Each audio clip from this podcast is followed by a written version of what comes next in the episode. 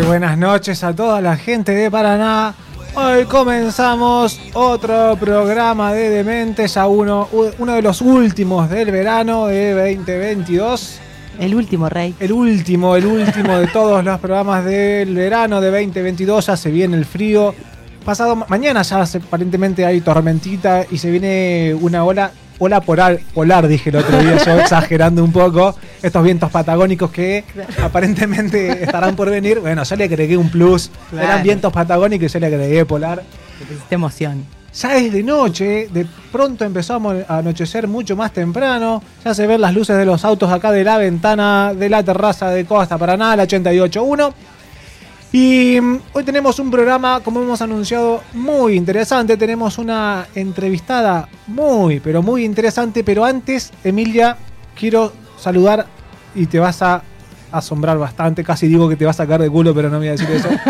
no, no, no. Quiero saludar a toda la gente de México. Ay, ay, ay. Internacional.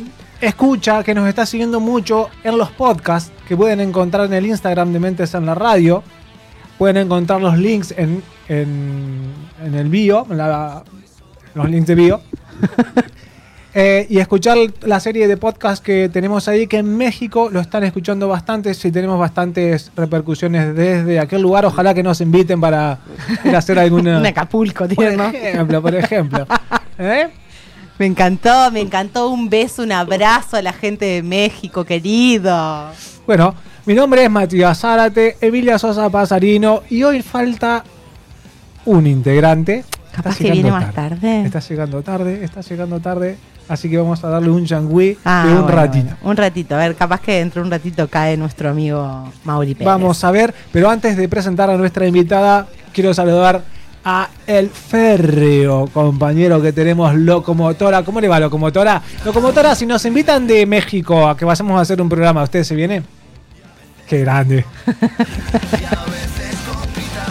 Tiene el pasaporte listo, me parece, por locomotora, ¿eh? Por supuesto. Bueno, Emilia, tenemos invitado. Tenemos invitada. invitada. Tenemos invitada mi amiga personal, la señorita María de los Ángeles Robles, más conocida como señora Cacha. ¿Eh? Bienvenida, María de los Ángeles, Cachita querida. Hola, buenas noches. Buenas noches. Ella hace ocho años que trabaja en la unidad penal número 6 de, mm, de acá de Paraná y en el centro de día San Francisco de Asís. Ella es enfermera. Y bueno, como ya les dije, mi amiga personal que la adoro, que carnavaleamos juntas. ese sería uno de los defectos. ese es malo.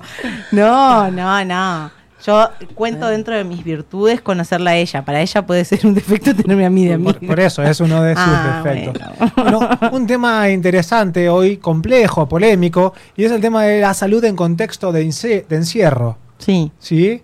Zarpado. Es, es bastante, bastante, sí, bastante complicado. Hay muchísimas opiniones acerca de lo que sucede eh, dentro de esas paredes, de si funciona, si no funciona.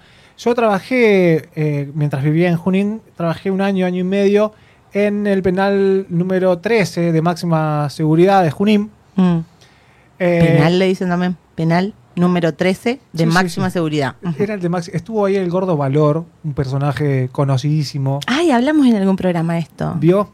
Eh, y había una toda una historia acerca de qué es lo que pasa, qué es lo que debería pasar con la gente que está ahí, si servía, si no servía, para qué es eh, en realidad el tema de, la penitenciaría, si es un mero castigo, si se trata de una rehabilitación, si no se trata de alguna rehabilitación. Así que de esas y otras cosas más vamos a hablar hoy con Cacha. ¿Qué le dice Cacha? Buenas noches, ¿cómo le va? Hola, buenas noches, ¿cómo le va? Eh, Bien, acá estamos. Venimos a hablar un poco y, o sea, sacar algunos mitos de, de los que uno cree, ¿no? De lo que pasa dentro de las paredes de, una cárcel. Este, no es fácil, no es fácil para una persona, mucho más yo estoy en la cárcel de mujeres. Eh, para una mujer, para una mamá, eh, entrar presa, dejar a sus niños, eh, es eh, eh, nosotros no, no, no estamos para juzgarlos, sino para atenderlos y brindarles apoyo y contención en el momento que entran y durante su estadía. El, eh, ¿Hay alguien que te va a decir o que va a estar diciendo seguro del otro lado? Que vos decías, bueno, no es fácil para una mujer estar ahí adentro. Y alguien seguro que va a decir, y bueno, pero se lo busco. Claro, se lo merece. Por eso algo, por algo, algo habrá hecho, ¿no? Está- algo habrá hecho Claro. y te lo mereces y bueno, sí, bueno. Esas son, y son opiniones de la sociedad que van a estar siempre al pie del cañón y bueno, cada uno tiene su opinión y es, y es libre de pensar como quiere, más allá de, de, de, de las causas por qué entra cada mujer, porque no todas entran por la misma causa. Seguro. Claro. Este, y no todos te- no todos tienen eh, el mismo pasar, el mismo contexto socioeconómico que nosotros tenemos, la educación, que es muy importante también. Este, y no todas, eh, todos tenemos unas realidades diferentes. No estoy este, tampoco juzgando eh, el, el accionar de esas personas, de esas mujeres que entran. Seguro. Este, Sí, pero sino eh, que hay que comprender también y nosotros estamos para brindarle salud, contención, contención emocional, que es lo primero que se les da cuando ingresan, más allá de un examen físico que nosotros le hacemos al ingresar y la anamnesis, que son preguntas, eh, si tiene enfermedades patológicas de base. Sí, a ver, a ver, a ver. Llega una, una persona que esos o ellas no, no se dicen presas, sino que se dicen personas privadas de su libertad. Y esto que decías vos, que hay que comprender, una cosa es comprender y otra que no es lo mismo que justificar. ¿sí? Uno puede comprender y no justificar lo que hizo como para poder estar ahí adentro. cual. Bien, llega una persona, vos sos enfermera. Yo soy enfermera. Bien, llega una, una persona, llega una mujer que tiene que empezar su condena ahí. ¿Y cuáles son los pasos que tiene que seguir para antes de ingresar a, a- a su pabellón, a su celda o lo que le toque? Bien, en en el momento de ingreso eh, está el médico de guardia, quien le hace el- la evaluación física para evaluar si no trae golpes, porque eh, hay muchas que antes de entrar a la unidad penal pasan días en una comisaría o en, o en otro lugar. Eh, se le hace un examen eh, físico eh, y, y quedan en, eh, en una celda solas por unos días para que la guardia la conozca y ella se vaya integrando y luego pasa a un pabellón general que se le asigna Ajá. según este Tiene un nombre el- esa el celda. que- Allá en Junín le decían la leonera. no Sí, no no, no no. no, cel- celda de admisión Ah, bien. Es la celda de admisión donde pasan las guardias y las van conociendo. Una vez que se conoce a la persona, este, pasa a un, a un pabellón general. Eh, eh, luego de eso, eh, los médicos le hacen un examen más profundo. Nosotros tenemos ginecóloga, médico generalista, que es urólogo también, nuestro médico, y una médica psiquiatra. Ajá. Entonces cada uno hace su eh, examen, donde le, le llenamos la ficha y le ofrecemos eh, contención. Hay muchas que ya vienen medicadas de afuera. Este, eh, Entonces se le da continuidad a esa medicación se que le da trae. sí, a ese tratamiento. Eh, eh, otras no. Eh, en los primeros días siempre eh, eh, la- las personas manifiestan estar bien, tranquilas, pero bueno, al pasar de los días, obviamente en un contexto de encierro, eh, em- ya empiezan a jugar otras cosas, su- sus pensamientos y... Seguro. ¿Vos tenés trato eh, cercano o es meramente profesional? ¿Hablan con vos? ¿Son confidentes? Sí, no, no tan confidente, pero sí se, eh, se les brinda mm, al, eh, los enfermeros que somos los que más tiempo estamos eh, eh, por ahí, que por lo general pasa siempre el fin de semana, la noche, eh, que mm, la noche debilita los corazones, diría Ismael Serrano. Claro. Entonces empiezan las angustias y, y uno lo que puede brindar es su oído Seguro. no darle opinión, no darles consejos, pero sí decir, vení, sentate conmigo en enfermería, Ajá. quizás yo estoy haciendo algo y, y contame qué te pasó, eh, necesitas llorar, llora acá, llora conmigo. Es, puramente de, con- eh, de contención. Este, ¿Qué edad tiene la, la más pequeña que esté ahí en donde mira, no estamos? sabría no decirte, creo que Más o 20, menos, 20 20, años. 21. Me debe ser terrible para una chica de 20 años, ¿no? Y sí, y sí, eh, es toda su juventud, estar ahí adentro. Y algunas tienen determinado cuánto tiempo y otras entran sin saber con cuánto tiempo van a estar. Exactamente. Sí. Algunas entran ya eh, penadas, Con- se le dice con condena, con y condena. otras procesadas. Eh, Sí, es- debe ser eh, súper eh, difícil, me imagino, como profesional de la salud, porque muchos otros de tus colegas trabajan en otros ámbitos donde la gente va por voluntad propia o porque tuvo un accidente, ¿no? Entonces se encuentra, eh, se encuentra ahí de manera eh, ocasional, digo, ¿no? En cambio, estas personas viven ahí. Por un tiempo determinado va a ser su casa, digamos, ¿no? Es- Va a ser su, no, no sé si su, su casa. casa, su nueva familia, sus compañeras de, de pabellón, eh, es todo nuevo, es una convivencia que tienen que empezar ellas aprender a convivir entre ellas, que no es fácil, no es fácil, yo vivo sola, mi, mi- mi hermana me abandonó. Me, me Mandamos imagino- un beso, Anita. me imagino viviendo 10 personas desconocidas en Claro. un mismo lugar. No, no, de eso. Mi hermana me abandonó.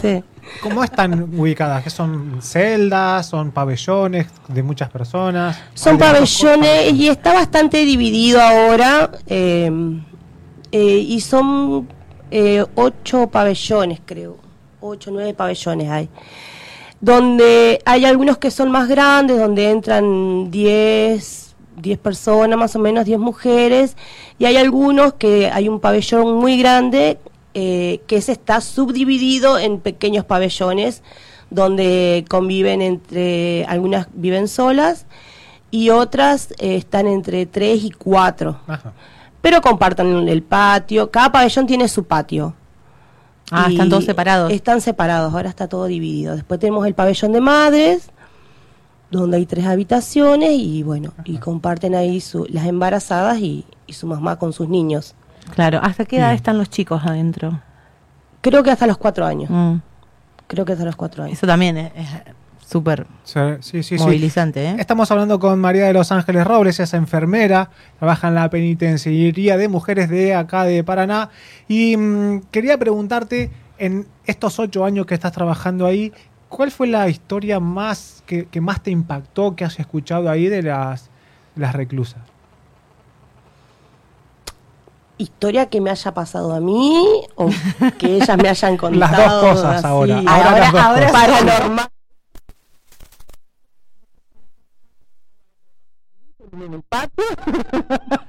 No, bueno, alguna de las cosas que vos hayas vivido primero y después nos contás alguna de las cosas que hayas escuchado, que te hayan contado o que hayas vivido ahí con una de las internas. Mira, que yo haya vivido y, y que, que nunca, que, que siempre lo, lo voy a tener en cuenta es, este, había un- una mujer en la que estaba, mm, eh, ya estaba muy viejita, entonces eh, a ella teníamos que ayudarla a comer. Entonces yo entraba al pabellón, la ayudaba a comer junto con sus compañeras que también la ayudaban este bueno eh, era así como decir este es mi trabajo esto es ser enfermera no Claro. más allá de que uno va las controla las interna les hace contención este las medica lo que lo que tienen indicado y le hace los primeros eh, las primeras atenciones porque nosotros somos eh, atención primaria eh, ese, esa llegada a la interna como paciente, como persona, este, siempre lo voy a tener en cuenta. Yo decía, para eso estoy acá. Claro, ese, ese es el lugar. Yo también por eso te decía, uno es profesional de la, una, eh, vos sos profesional, yo no, pero vos sos profesional de la salud y en cualquier otro lado la, la relación puede ser diferente.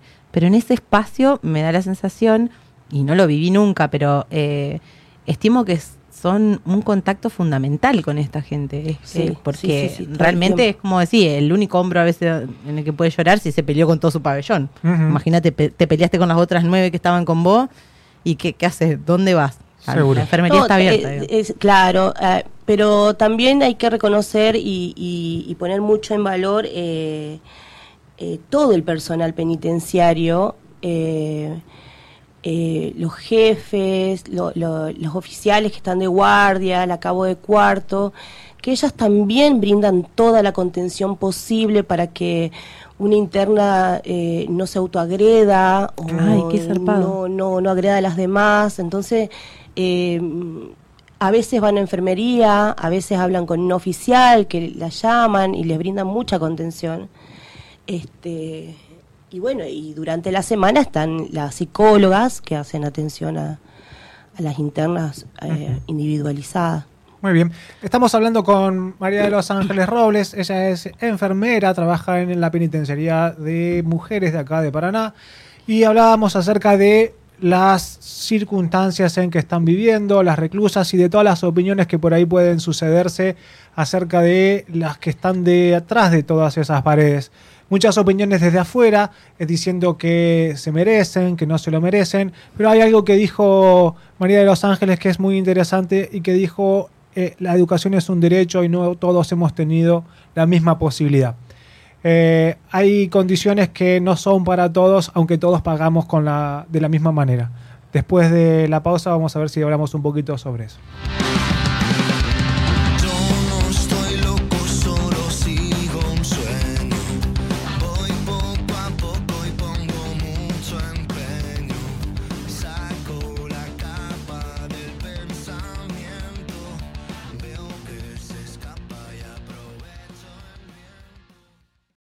Dementes.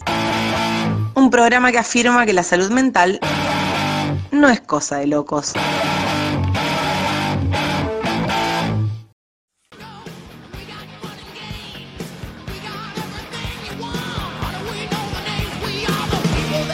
Y acá seguimos en este programa de Dementes, último programa del veranito de 2022 y los que quieran hacer alguna consulta, alguna pregunta acerca de lo que es la salud en contexto de encierro, ¿dónde se tienen que comunicar? Nos tienen que mandar un mensajito de texto, un WhatsApp, al 343-534-0933. Muy bien. O nos escriben directamente al Instagram de Mentes en la radio y ahí pueden participar por un sorteo a Acapulco, donde iremos a hacer el próximo programa. La Ah, gente ¿sí? que escucha los podcasts. Eh, Porque vos llegaste mucho, tarde claro. y ¿Cómo? bueno, vos llegaste tarde. Ah, no lo saludamos, No lo saludamos, No lo te iba a saludaste. Estoy esperando. No lo hemos saludado. Primero te voy a contar esto. Nos escuchan desde México. No. Y bueno, estamos Chinga tu sorteando. madre, güey. Bueno, estamos hablando acerca de la salud en contexto de encierro y veíamos eh, esto que nos contaba María de los Ángeles, Mauricio Pérez, nos contaba acerca de lo que es eh, estar ahí adentro, de lo que es transitar, cómo es llegar y, y cómo es eh, el- los primeros tiempos de convivir con, con otra gente, cómo es adaptarse. Y ahora vamos a seguir hablando un poco de eso. ¿Cómo le va a usted? Muy bien, muy buenas noches a todos. Elegantemente tarde. Igual llegué dos minutos y me dejaron afuera todo el bloque, los estuve escuchando afuera. Está saliendo muy bien el programa, los felicito. muy bien, María de los Ángeles, la verdad. Una elocuencia impresionante la suya. Pero no, no, bien, bien, lo estaba presenciando ahí atrás de, Del otro lado. del otro lado del vidrio. Bueno, una de las cosas, María de los Ángeles, que eh, me pasó cuando trabajaba allá en, en Junín, en penitenciaría, era esto de las eh, reincidencias, estas entradas de, de muchas veces, eh, la proximidad a la salida, o este saberse que la salida estaba muy, pero muy lejos. Eh, el nerviosismo que producía eh, la idea de que la, la condena se terminaba o que aparecían los permisos de salidas transitorias o para trabajar o para ir a estudiar. Eh, ¿cómo, cómo vivís eh, eso ahí en, en donde vos estás trabajando? ¿Cómo lo viven las chicas ahí donde, donde vos estás pasando? ¿Hay algo que te cuentan, que no te cuentan? ¿Están nerviosas? ¿Qué dicen? Sí, eh, cuando siempre la ansiedad está ahí todo el tiempo, se vive con la ansiedad eh, en, todo, en todos sus sentidos, ¿no? Más allá de que la ansiedad por encierro, la ansiedad por salida, la ansiedad por una visita, todo, todo es, todo es ansiedad. Eh, a veces eh, también esa ansiedad se puede manifestar en depresión, porque como vos decís, esas salidas que te habían, que supuestamente les habían dicho para tal fecha, no sale, eh, o no, no la autorizan, este, ahí eh, a, a la, a la interna, a la persona, se, obviamente Claro, te prometieron que ibas a salir y no podés salir. y no podés salir. Lo que pasó con la pandemia, que había muchas que estaban por salir y después tuvieron que quedarse, no pudieron salir, no pudieron. Empezaban con su sus salidas. Hay algunas que tienen salude- salidas solas 24 horas. Salen, van a su casa, sus familias viajan solas, porque hay muchas que son del interior y vuelven al otro día. Eh, bueno, es- esas chicas que estuvieron eh, a punto de salir y se les vino la pandemia, tuvieron que, que bueno, que, que acomodarse y aguantar dos años más para Mm. poder salir y poder volver a hacer todo el, el- el trámite en realidad, porque también eso caduca. Ah, tenés que hacer un papelerío terrible para poder salir. Exactamente. Entonces, este, también es como un volver a empezar y, y esa y esa espera de una semana que es eterna. Imagínate que se, se les hizo dos años mucho más eterno. Si bien allá los días son eternos, este, Imagínense a alguien que está esperando una visita nada más, que le espera ansiosa toda la semana, su visita, sus hijos, su familia, este, poder estar eh, media hora, una hora con ellos, que es lo que los salva, ¿no? Así Sí, llega es un como momento. un que- salvataje a su a su ánimo, a su espíritu, este no poder recibirla a veces o, o a veces le dicen no va a venir por tal problema. Entonces ahí, bueno, ya les pega el bajón. Seguro. Este, sí. Seguro. Ayer hablaba con Mauricio, salía del consultorio, lo encontré a, a Mauri y hablábamos un poquito acerca de eh, cuál era el sentido, por lo menos que eh, se le da a la cárcel, a la, sí, sí, a la cárcel, en, en la actualidad, si es una cuestión de encierro, de castigo, si es una cuestión de rehabilitación. Y por ahí hablábamos acerca de cuáles son las cosas que suceden ahí adentro. Y recordaba, y le comentaba a Mauricio ayer, cuando algunos de los internos allá de, de la número 13 de Junín decían que venían con toda una idea, y esto se lo planteo a ustedes dos también, a Emilia y a Mauricio, venían con una idea de rehabilitarse o de hacer otra cosa. Y cuando estaban ahí adentro, de pronto se encontraban con que, eh, se que había uno que había hecho algo parecido a, a- a lo que él había hecho. Entonces empezaban a anotar teléfonos, empezaban a eh, darse cuenta el error que habían cometido. Estoy contando lo que me decían a mí, ¿eh? Y eh, entonces como que salían de ahí eh, con mucho más saber del que habían entrado. Había uno que era la tercera vez que estaba ahí y decía, esto es la universidad. Acá vos venís y aprendés De la delincuencia. De, de la delincuencia. Acá venís y aprendés de todo. Y una cosa que me llamó mucho la atención, que me decía esta persona, era que vino y me pidió por favor que le dé una mano. Eh, yo era civil ahí, o sea que yo iba hacía un trabajo, pero no era eh, personal de la penitenciaría, por eso también es que me decían muchas cosas. Porque si no tenés que hacer un informe Claro. para el juez y el juez en base a ese informe decide si los va a dejar salir, si no los va a dejar salir.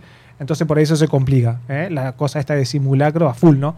Pero decía, el primer día que vos estás acá adentro, eh, empezás a pensar en tu esposa, en tus hijos, en tu vieja, en tus amigos, y los extrañás y los demandás y los llamás por teléfono todos los días y querés que te llamen por teléfono todos los días y la familia se vuelve todo en tu vida. Ahora pusiste un solo pie afuera y te olvidaste de todo. ¿Qué les parece? Qué, bárbaro. ¿Qué, qué silencio atroz? Qué zarpa- Varias de las, de las declaraciones fueron fuertes declaraciones. Entre esta, digamos, la de la, la universidad, ¿no? Eh, y la otra, esta de pusiste un pie afuera y te olvidaste de todo. Eh, Bueno, ¿cuál es el sentido de lo que pasa ahí adentro? Cualquiera que leyó Vigilar y Castigar se da cuenta de que todo lo que pasa ahí adentro mucho no tiene de sentido con respecto a lo que es la rehabilitación, ¿no? Sí, a ver, eh, por ahí es un poco jugado las declaraciones, pero... Son nosotros- de un interno. No, no, No, seguro, no, sí. eso quedó claro. No, no, las mías iba a decir. Bueno, son de un posible interno. Cuidado como te futuro, vayas a futuro, decir. Un futuro, hasta que me encuentren.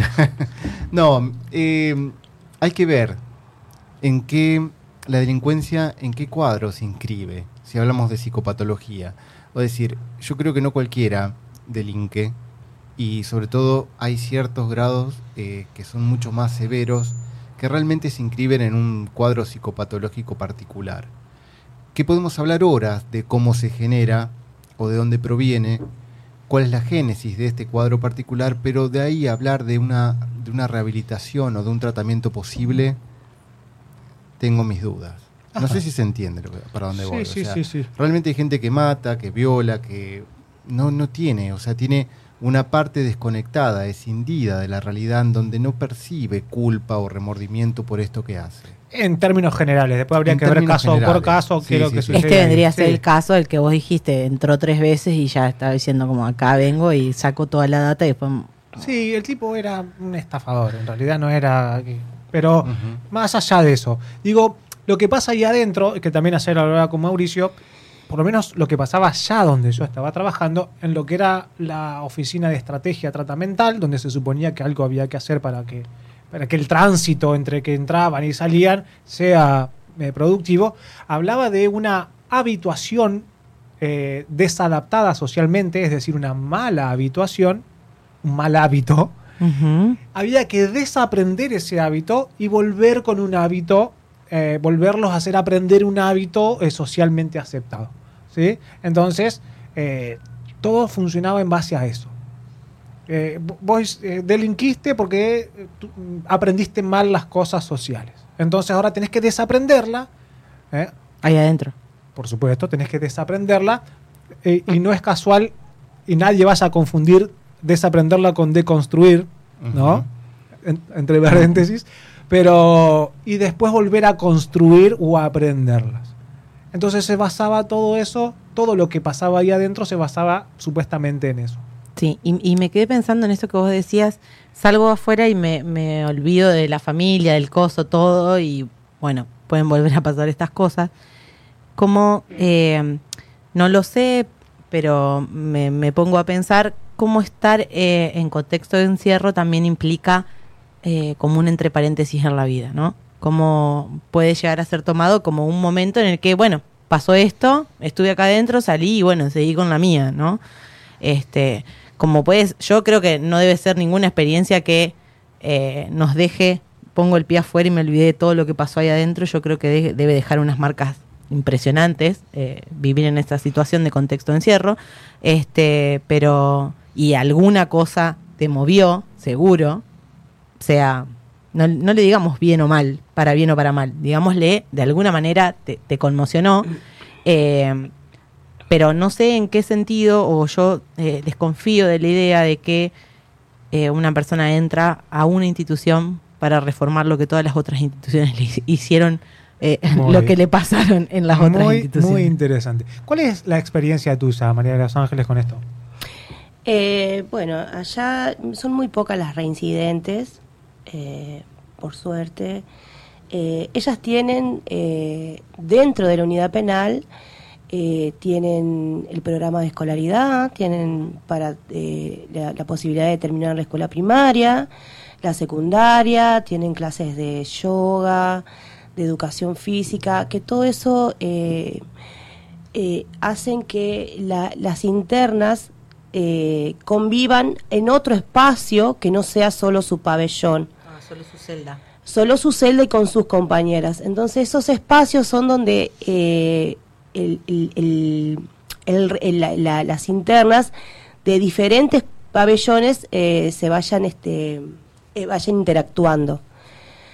Yo creo que eso también le da un poco de, de saber y- o de aprender la convivencia y, y, y bueno, y, Experimentar A ver, otras situaciones, Sí, ¿no? Claro, eh, no pensar en esto de que sí, me, me- como decías vos, me voy a juntar con esta porque me va, me va a enseñar cómo abrir un auto. No, No, eh, me parece que es, eh, Y que la mujer es diferente, la mujer es diferente. En la mujer yo creo que ellas, este, em, eh, creo que su base es más su familia, sí, son más familiares. Em, hay mamás que tienen sus niñitos y están todas, son todas tías, Claro. entonces, eh, quizás sus conversaciones no sean de lo que aprendiste o de lo que tenés que hacer eh, cuando salgas, sino que son, son otras charlas. Eh, eh, son más... eh, De una cotidianidad de familia, por ahí, sí, o de lo que viven ahí de- sí, adentro. de la vida, de la mujer, este... eh, no sé cómo explicarlo en realidad. Está bien. No, igual se Pero entiende bien. no. Sí. Claro, eh, sí, hay una cuestión muy fraternal ahí entre las, entre las sí. mujeres, eh, un compañerismo, digamos, entre Sí, ellas que, sí, sí, sí, que sí. hacen que sea más soportable también, ¿no?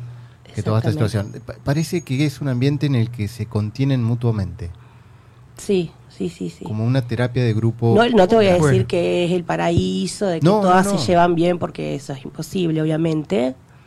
Pero mm, no es, eh, no es el infierno tampoco. Este y Bueno, en eso había una, hay una diferencia muy grande con la experiencia. Yo estaba en una, en una penitenciaría de varones y ahí donde hablar de lo personal o de lo propio era signo de debilidad.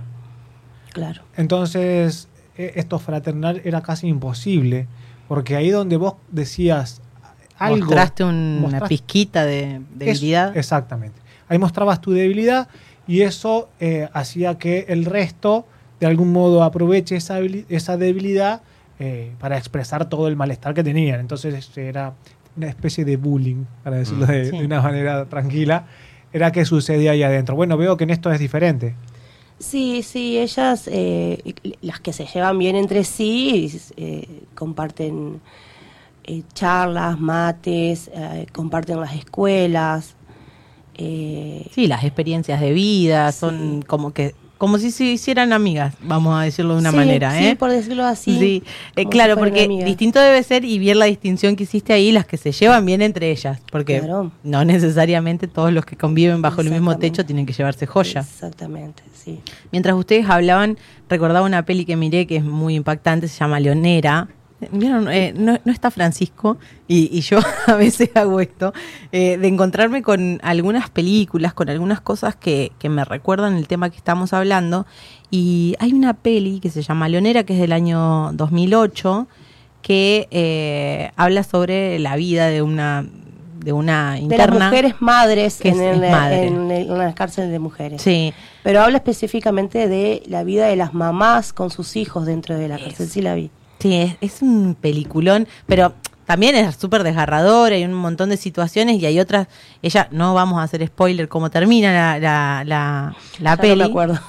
Bueno, no la vamos a decir, pero también es- me recordaba esta parte que vos decías, este, estos vínculos, ¿no? Con la que te llevas bien o con las que te llevas bien, eh, cómo es ese vínculo que se traza, que por ahí eh, adquiere unas proporciones que son muy distintas a los que tendrías en, eh, por fuera de ese, de ese, de ese muro, ¿no? De esos muros que, que te tienen.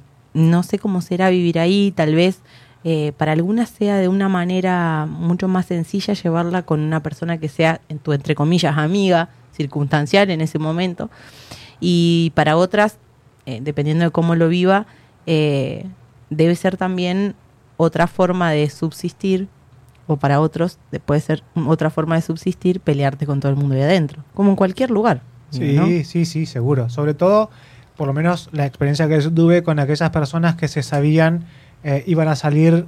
Había un chico que tenía 19, 20 años y decía, yo voy a salir de acá cuando sea viejito. Cuando tenga 75, 80 años, voy a salir de acá. Y recién arrancaba los 20 años. Y eso debe ser terrible, como que mucho ahí adentro lo que pase no te importa, Sí. ¿no? Em, Aparte debe ser terrible tener como proyecto de vida pasar toda tu vida, Toda ahí, tu vida ahí adentro. adentro. Proyectar Sí, sí. salir a los 75, o sea, no, no, no tiene un proyecto de vida social en, en la calle. Seguro.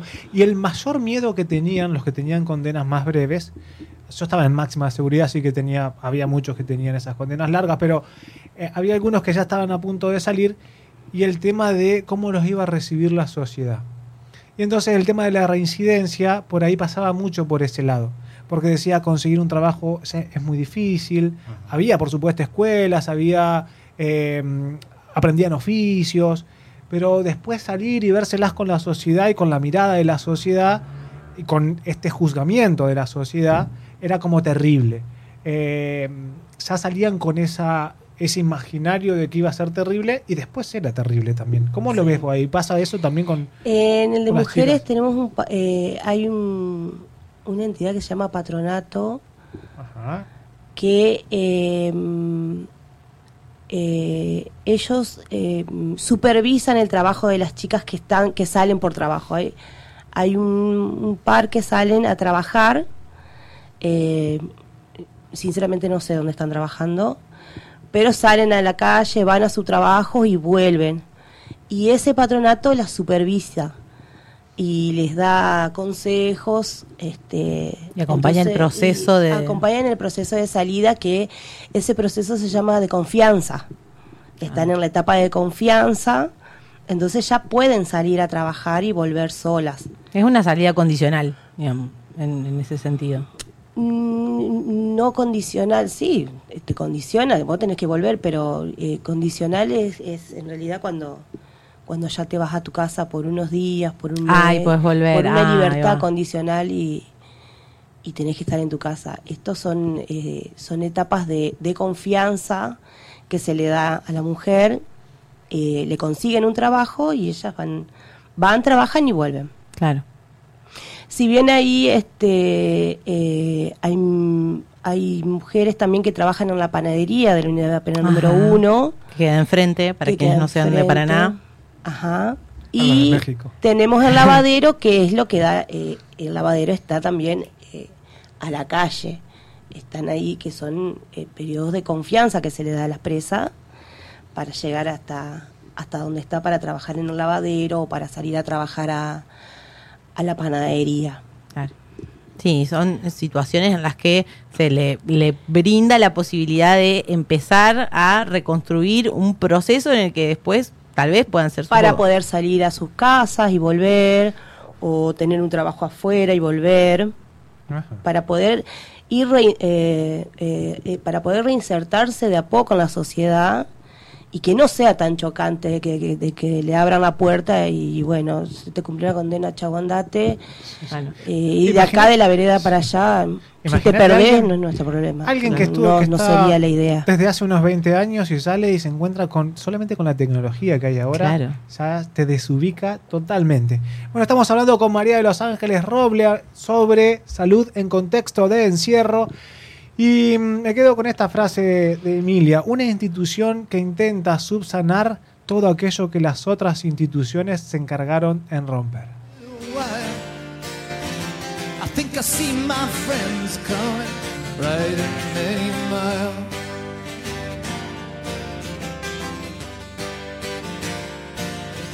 So friends, you get some silver, you get a little gold.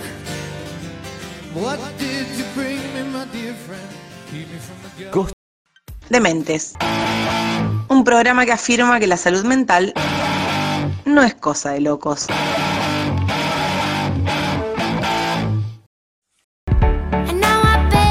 Y empezamos así el último bloque del último programa del verano 2022 de Dementes.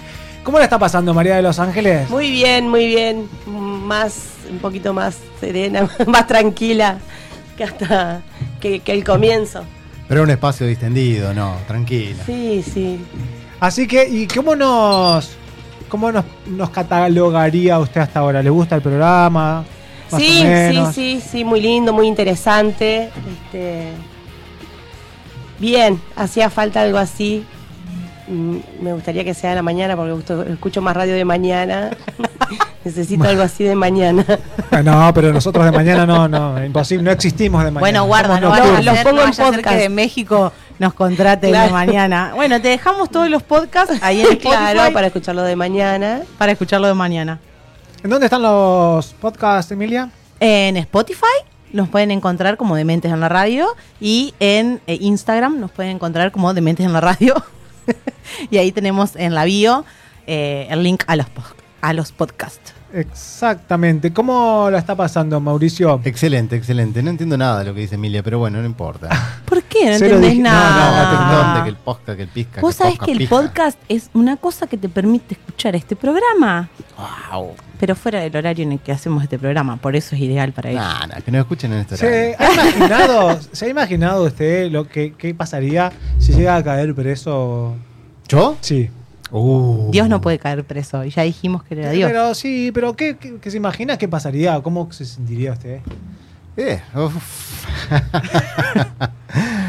Vos sabés que realmente es algo que, que es muy interesante también ver todos lo- los mitos que hay en relación, las fantasías que se juegan en relación a, al caer preso, Sí. ¿no? Eh, y, y- y la relación que hay con el delito que cometiste y las consecuencias que vas a tener una vez que ingreses. Ajá. Como que hay, digamos, una...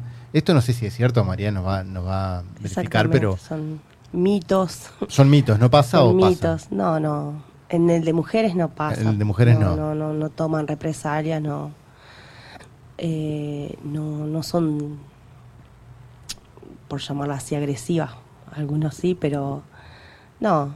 Eh, Esto de que te van a agarrar entre una bandita de 5 o 6 te van a matar a palo no. Sí. en tu primer día para darte la bienvenida. No, primero que el, el primer día pasan una semana aisladas, Claro, como les contaba, hasta, hasta que se conozca la persona y, y después ya, ya se les pasa el enojo de, de la interna nueva que ingresó y, y ya está. Ajá.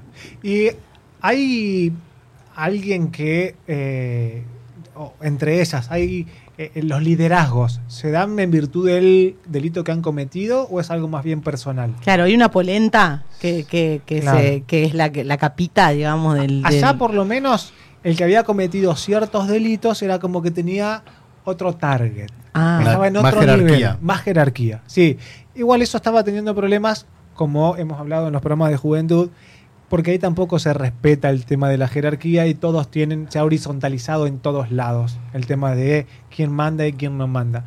Pero eh, en la, acá en la penitenciaría de mujeres, ¿hay algún eh, target con respecto al, al No. delito que se ha cometido? No, no, no. Hay liderazgos, obviamente. pero no, no, no, como que no se muestran mucho tampoco, este, no es que dice esta es la que manda más, esta le tengo miedo, no. No, no, son, también hay una horizontalidad que es la que decís, vos me jodés, bueno, lo arreglamos como se, como se debe arreglar adentro. Generalmente listo. no hablando a las piñas, ponele, puede pasar. Muy- sí, pero muy poco y sinceramente yo ni me entero si se, si se pegan adentro del pabellón. A menos que lleguen a la, O a la sea- enfermería. enfermería. claro. Exactamente. Claro. Sí, sí, sí. Una nariz rota, un ojo Mm, morado. Que no suele pasar. No suele pasar. No suele pasar, muy poco. muy ¿Viste poco. eso? Que parece, parece un mito como re fuerte, ¿no? Como que seguro que se cagan a palo todos los días o... No, porque como yo les mencionaba anteriormente, eh, el personal penitenciario, las oficiales, eh, las chicas que están a cargo, eh, siempre tienen eh, est- ese método de contención, de la charla, de que si sabes que está todo mal en un pabellón, van a entrar, van a charlar, van a sacar a esas dos que están en conflicto, o tres, eh, se- eh, lo, lo- hacen como un, eh, la sacan para hablar, para calmar los ánimos y tratar de que eh, de, de evitar a que lleguen a, a pelearse o más que nada a pelearse, a agredirse físicamente, físicamente. Claro. Sí, porque yo imagino también que es como estar en una situación en la que necesariamente el conflicto es lo que tenemos que evitar porque se pudre todo, sí. digamos, ¿no? Sí, sí, sí. Es una bomba, sí. Y claro, sí, vos imagínate. en- Sí. Porque una pelea, se pelean, se producen, se separan, se va cada cual a su casa, acá se siguen viendo. Claro, todos los días, Eh, ¿entendés? Sí, sí, sí. Así que bueno, sí, todo, todo, todo el personal penitenciario pone un poco de, de salud.